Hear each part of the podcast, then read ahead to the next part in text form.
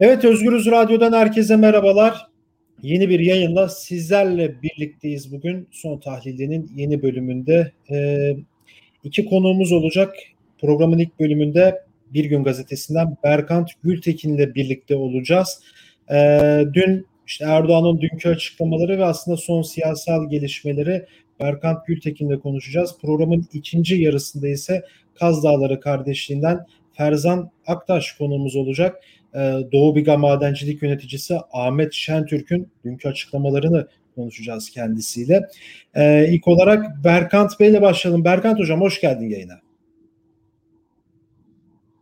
Merhaba, hoş bulduk.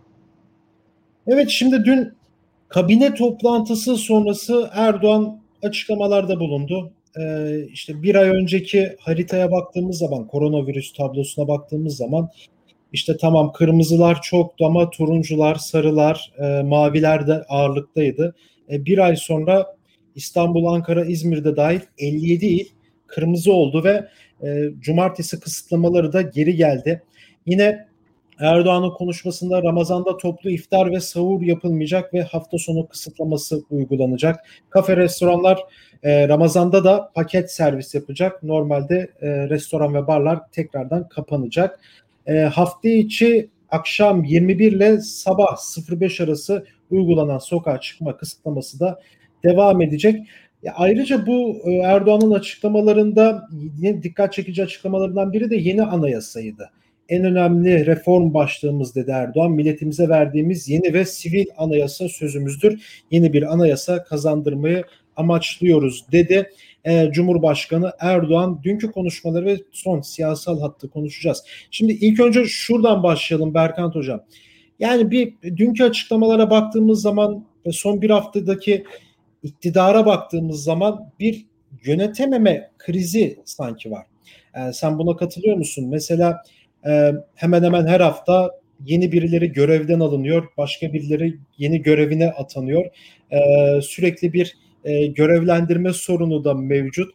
E, açıktan da bir yönetememe krizi olduğunu düşünüyorum. E, sen buna katılıyor musun? Evet, yönetememe krizi aslında bir süredir var. Son e, birkaç ayda ya da yılda ortaya çıkmış e, bir vaka değil aslında. Çok uzun süredir AKP ülkeyi nasıl idare edeceğini e, bilmiyor. Zaten yaşadığı siyasal savrulmalar da e, bunu gösteriyor. E, son yıllardaki siyasal savrulmalara baktığım zaman ee, özellikle işte çözüm sürecinin bitirilmesinin ardından MHP'ye tekrar yakınlaşması ve orada Rabia Bozkurt İttifakı'nın kurulması e, ve işte son birkaç yılda özellikle e, yerel seçimlerin ardından da e, başlayan siyasi süreçle birlikte sürekli savrulan, kendine suni, suni gündem maddeleri yaratmaya çalışan, farklı toplumsal ve siyasal gerilimlere oynayan ve içinde bulunduğu yönetim krizini bu şekilde açmaya çalışan bir iktidar partisi var. Şimdi Türkiye'de tabii e, Türkiye'nin esas gündemi ekonomi. Yani e, milyonlarca insan e, açlığın ve sefaletin pençesinde. E, yoksullar e, çok önemli oranda e, hayatta zorluk çekiyor. E, gençler işsizlikle boğuşuyor.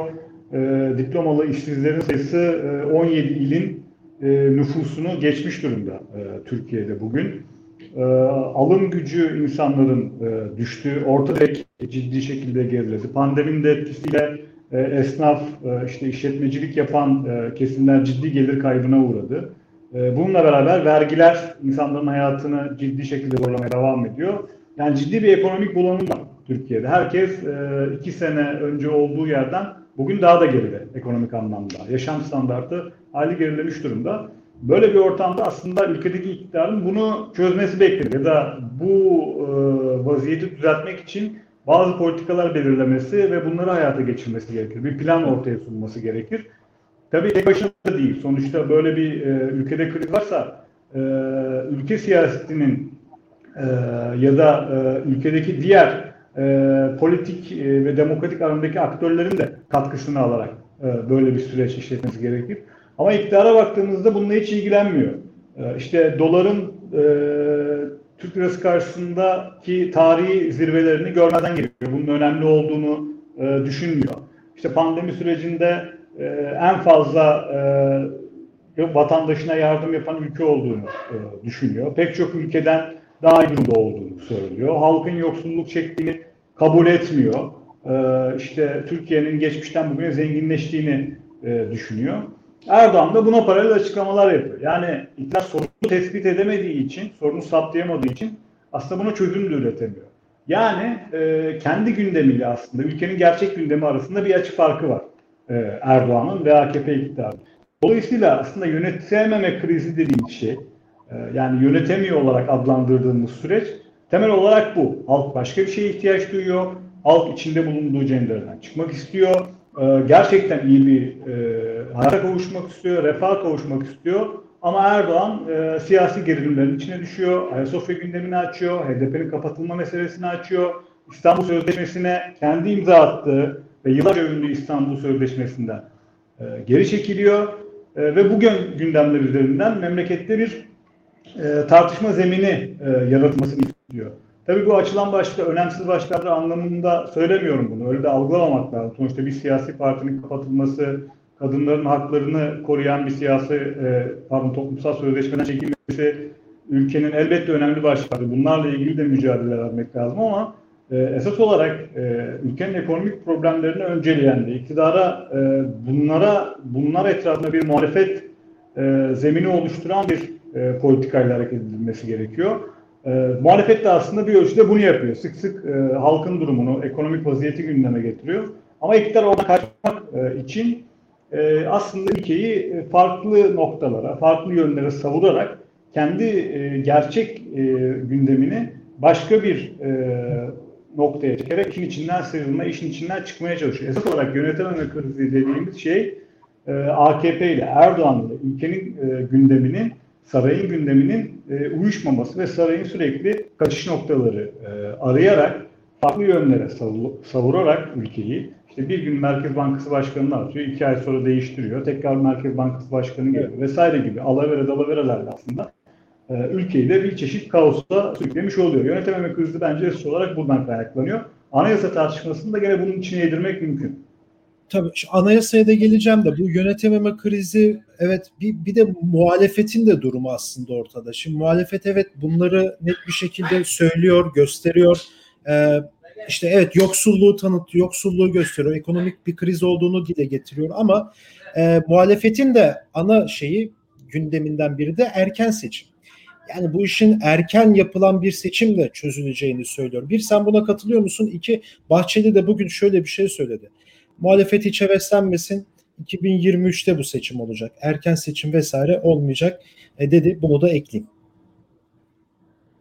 Türkiye'de e, tabii seçimler önemli bir aksiyon alanı. Yani hem muhalefet hem iktidar açısından e, önemli süreçler. Sonuçta ülkenin en azından birkaç yıllık kaderini belirleyecek e, sonuçlar oradan çıkıyor. Elbette önemli, yatsınamaz. Ya şu fikrede katılmamak lazım. Yani bunlar seçimde gitmez fikrine de katılmamak lazım. Yani gitmeseler bile bir kere seçimde yenmek lazım. Yani o aşamayı da geçmek lazım. Ama muhalefet buraya sıkıştırılmalı mı? Yani demokrasi dediğimiz sadece seçimden ibaret bir şey mi? İşte burada ciddi soru işaretleri var. Evet seçimler e, bir demokrasinin olmaz olmazsa olmaz enstrümanlarıdır. E, ama bir e, demokrasi için yeter şart değildir. Bir demokrasinin e, parçası olabilir ancak seçim. Ve iyi işleyen bir demokrasinin parçası olabilir. Ee, iyi işleyen demokrasi dediğimiz ne? İşte ifade özgürlüğünün olduğu, basın özgürlüğünün olduğu, yurttaşların özgürce kendilerini ifade edebildiği, siyasi partilerin kapatılmadan e, siyasi faaliyetlerine devam edebildiği, milletvekillerinin dokunulmazlıklarının kaldırılmadığı, anayasanın hükümlerine uyulduğu, yani temel bir e, hukuk devletinde aslında seçim e, yapılırsa e, seçimin bir manası, demokrasi açısından bir anlamı var. Türkiye'de bunların çoğu ortadan kalkmış vaziyette. Gazeteciler e, özgürce haber yapamıyor. Gazete haberlerinden dolayı insanlara gerçeği ulaştırdıklarından dolayı yargılanıyorlar. Her gün e, mahkeme yollarına arşınlıyorlar. E, siyasi partilerin e, durumu ortada. Muhalif siyasetçilerin başına gelenler ortada. Davalarla, dokunulmazlıklarının kaldırılmasıyla e, yüz yüzeler. E, ayın hükümleri uygulanmıyor, ayın kararları uygulanmıyor. İnsanlar siyasi reyni olarak tutuluyor. Dolayısıyla demokrasi Türkiye'de ağır aksak, iş, e, ağır aksak bile işlemiyor aslında. Şimdi burada sadece seçim var diyerek demokrasinin olduğunu e, iddia etmek çok güç. Muhalefetin bu anlamda Türkiye'yi sadece yani e, Türkiye'deki demokrasi mücadelesini sandığa indirgemesi de e, çok mantıklı ve makul değil. Onlar şuradan kuruyor aslında muhalefet sözcülerinin, liderlerinin söylemlerine baktığımızda bunu anlayabiliyoruz. Sokağa çıkmayalım, kaos yaratmayalım, iktidarın isteğini yapmayalım, bir şekilde Erdoğan ekmeğine yağ sürmeyelim gibi. Ama bütün e, siyasi programınızı Erdoğan'ın ya da muhalefet ettiğiniz e, özlemin gözünden oluşturursanız e, orada kendi özgünlüğünüzü de kaybediyorsunuz. Yani evet Erdoğan'ın bir hesabı olabilir, İktidar Partisi'nin bir hesabı olabilir ama siz sokağa çıktığınızda denklemi değiştirecek bir fiiliyat yaratabilirsiniz, e, bir reaksiyon yaratabilirsiniz. Toplumda başka bir farkındalığa, toplumda başka bir silkinmeye vesile olabilirsiniz. E, biraz buralardan da düşünmesi e, gerekiyor muhalefetin. O nedenle sadece sandığa hapsolmuş, sadece sandığa işaret eden, onun dışındaki demokratik süreçleri es geçen ki bence esas olarak Erdoğan'ın istediği bu, sandığı sadece demokrasiye hapsetmek ve demokrasiden ibaret göstermek. E, bu tuzağa düşmemek lazım. Yani eğer tuzaksa demokrasiyi sadece sandıktan ibaret gören, demokrasinin diğer yeter şartlarını görmeyen, onları önemsemeyen iktidar gibi bir muhalefet anlayışı e, Türkiye'yi çok doğru noktalara taşımaz. O nedenle demokratik mücadele neyi gerektiriyorsa e, sokakta ya da farklı mecralarda ne yapılabilecekse e, muhalefetin bunları da zorlaması, e, farklı kapılardan, farklı yollardan giderek iktidar baskıyı arttırması lazım. E, seçim söz konusu olduğunda iktidar da kendine göre bazı taktikler uygulayarak o denklemi, kendi aleyhine gibi görünen durumu değiştirmek için türlü e, oyunlara, türlü ayak oyunlarına başvurduğunu zaten biz daha önce tecrübe ettik. Hatırlarsan e, 7 Kasım e, 1 Haziran seçimleri sürecinde o aradaki kısa sürede iktidarın neler yaptığını, e, Türkiye nasıl bir sürece e, sürüklediğini, oradaki o dengeleri nasıl değiştirdiğini gördük. Sadece seçime indirgemek e, iktidarın e, sevdiği zeminde oynamasına biraz müsaade etmek e, anlamına geliyor. Bugünden bakınca hakikaten iktidar bloğu seçim sandık düzeninde avantajlı gibi görünmüyor. Anketlerde de kan kaybettikleri e, ortaya çıkıyor ama her ne olursa olsun e, demokrasi mücadelesi sadece sandığa e, indirgenmemeli e, ve bundan ibaretmiş gibi de topluma anlatılmamalı. Şimdi e, süreyi de ekonomik kullanmak için son iki sorum olacaktı. Şimdi iki şu anayasa tartışmaları. Şimdi tekrardan bir biliyoruz Cumhurbaşkanı Erdoğan'ın yeni bir anayasa yapmak istediğini tırnak içerisinde dinleyen izleyicilerimiz için e, sivil bir anayasa yapmak istediğini biliyoruz. Bunu e, sıkça artık dile getirmeye de başladı. Şimdi 18-19 yıllık bir iktidardan bahsediyoruz, bahsediyoruz ve e, 18 yıldır da bir anayasa gündemi var referandum gündemleri var. İşte 2010'u gördük, 2017'yi gördük vesaire vesaire bir türlü de bitmek tükenmek bilmeyen e, tırnak içerisinde sivil olmayan bir anayasa var ve sürekli bunu değiştirmek istiyor iktidar. Değiştire değiştire de aslında ne kaldı onu da pek bilmiyorum da. Şimdi bu anayasa tartışmalarını konuşmak istiyorum. Yani bu mümkün olabilir mi? Yani artık 2017'yi de gördükten sonra e, o günden bugüne böyle baktığımızda bir yeni anayasa ve bu iktidarla yan yana geldiği zaman e, ne söylemek istersin, ne düşünüyorsun? Mümkün müdür sence? Burada aslında şunu sormak lazım başta. E, bu iktidarın anayasa yapacak meşruiyeti var mı? E, Asıl bugüne kadarki performansı bir anayasa tartıştırmaya yetiyor mu, imkan veriyor mu? Buna hakkı var mı bu iktidarın? E, bunun cevabı çok önemli. Bence yok.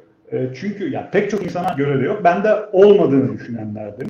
Çünkü bir anayasa yapmak istiyorsanız, bunun sivil olacağını iddia ediyorsunuz, demokratik olacağını iddia ediyorsanız, özgürlük vaat ediyorsanız bu anayasa üzerinden, bundan önce anayasanın e, özgürlüğü kapsayan, demokrasiyi kapsayan ve teminat altına alan hükümlerine uymuş olmanız gerekir. Ve bunları da uygulamış olmanız gerekir. Ama siz tam tersine bu hükümleri görmezden gelerek tamamen bir tek adam sultası altında ülkeyi yönetiyorsunuz e, istediğinizi asıp istediğinizi kesiyorsunuz. İddia, istediğinizi içeri tıkıyorsunuz.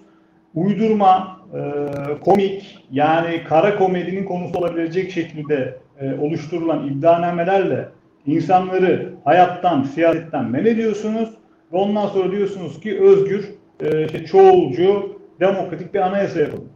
Yani bunu yemek için e, harbiden e, insanların akli melekelerini kaybetmiş olması lazım e, kesinlikle iktidarın anayasa tuzağına düşmemesi gerekiyor. Yani bırakın e, anayasa nasıl olmalı diye tartışmayı, iktidar anayasa yapacak meşruiyetinin ve hakkının bugüne kadar performansıyla, bugüne kadar yaptıklarıyla, vukuatlarıyla ve siciliyle olmadığını çok net bir şekilde söylemek gerekiyor. Yani gerçekten muhalefet etmek de budur. İktidarın anayasaya yapacak siyasal meşruiyeti yoktur.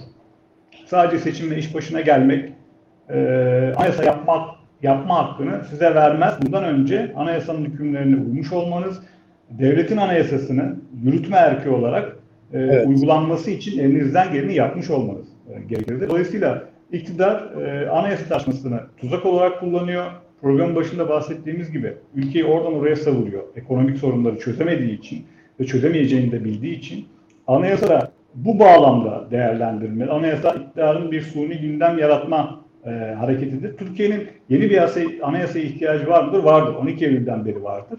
E zaten e, demokratik bir anayasa e, yapacak saydın. Niye evet. bekledin bu kadar sene? Niye kendi ihtiyacın hasıl olduğunda, ortaya çıktığında ben demokratik anayasa, sivil anayasa yapacağım dedin. Zaten yapsaydın bundan önce de ama zaten e, yapamazdın. E, yapmaya gönüllü de değildin. Ayrıca dediğim gibi yani 12 e, Eylül beğenmediğimiz 12 Eylül Anayasası'nın içinde olan demokrasi ve özgürlük kırıntılarını bile görmezden gelen 12 Eylül'ün bile özgürlük anlamında, demokrasi anlamında gerisine düşen bir iktidarın Türkiye'ye özgürlükçü bir demokrasi, demokratik anayasa sunma imkan, imkan ve ihtimali zaten yoktur.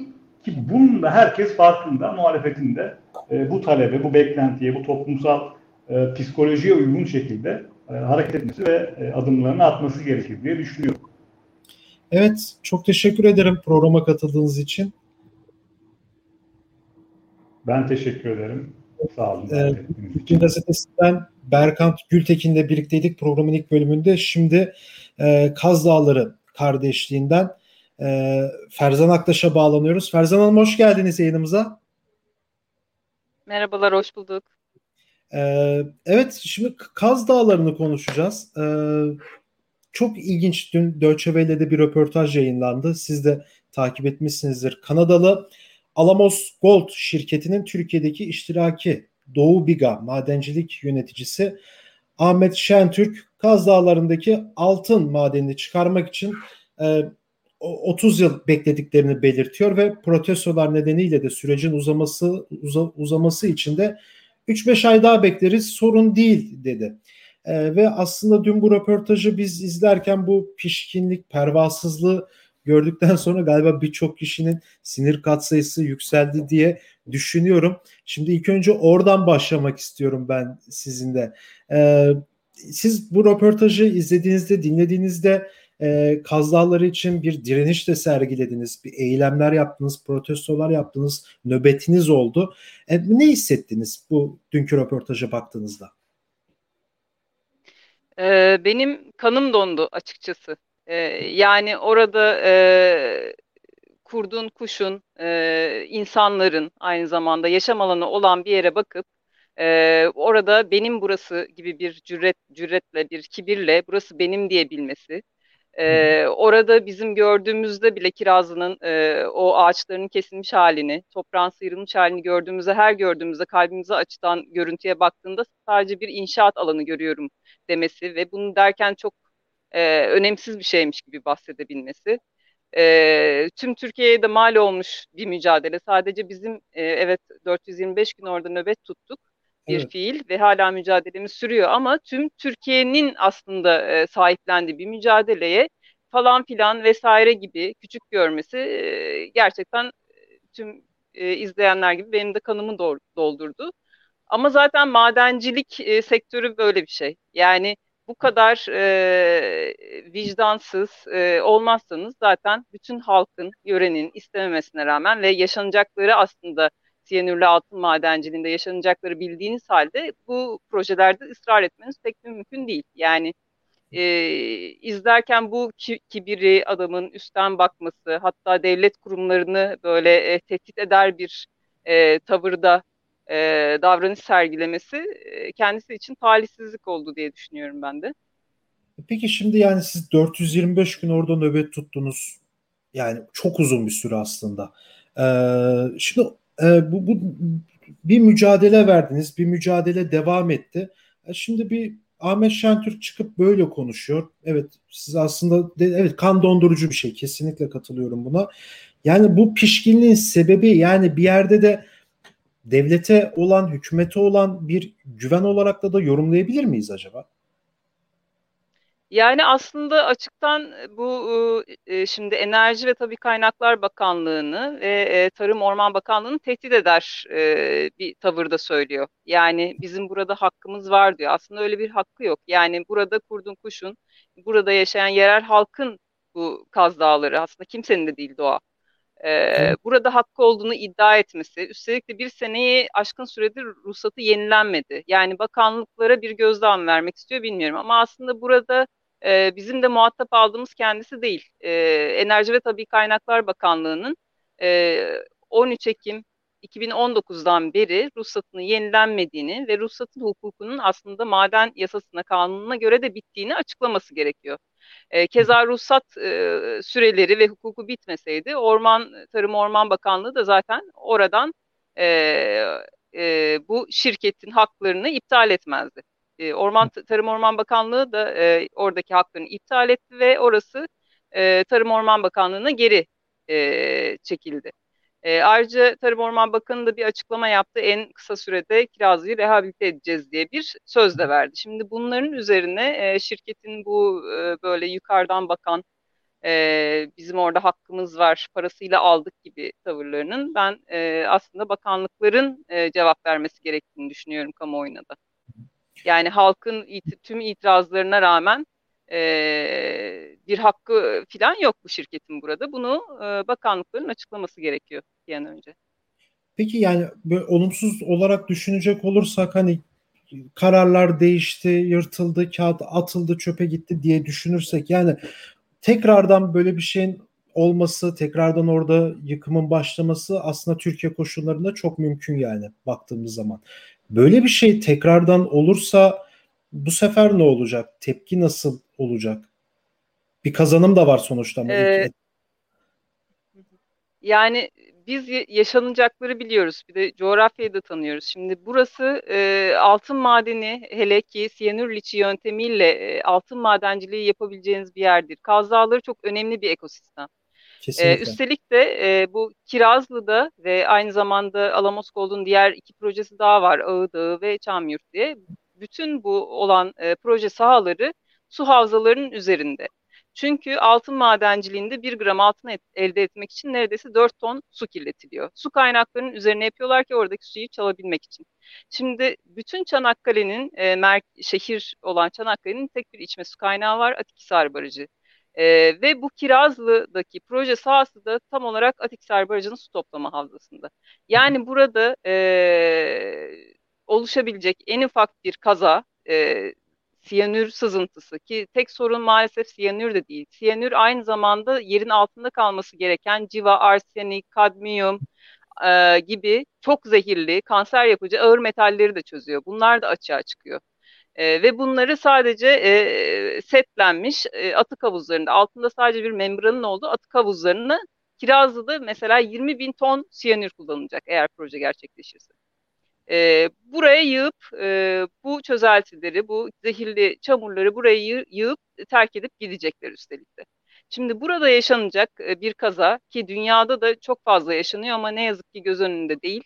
Hiç olmayan kazalar değil bunlar çok sık yaşanıyor üstelik de.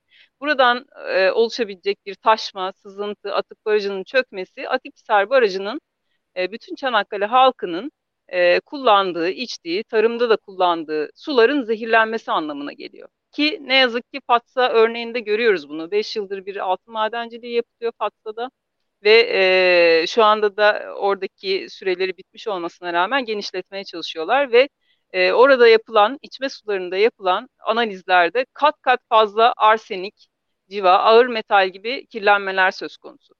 E, yani biz bunların başımıza gelmesini istemiyoruz. Ki tek proje de bu değil Kaz Dağları'nda. Bu olursa gerisinin gelebileceğini biliyoruz. Yani Kaz Dağları'nın %80'i e, parsel parsel e, madencilere ruhsatlandırılmış dur- durumda.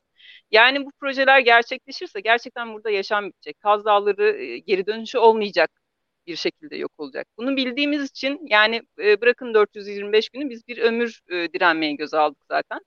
E, bence cüret etmesinler. Çünkü aynı şekilde belki de çok daha fazla bir şekilde e, burada bir direnişle karşılaşacaklar tekrardan. Evet. Ya çok teşekkür ederim programa katıldığınız için. Biz evet. teşekkür ederiz sesinizi duyurduğunuz için. Sağ olun. Kaz Dağları hepimizin diyelim. Evet Kaz, Kar, Kaz Dağları kardeşinden Ferzan Aktaş konuğumuz ilk bölümde de Bir Gün Gazetesi'nden Berkant Gültekin'le birlikteydik. Başka bir programda görüşmek dileğiyle. Hoşçakalın.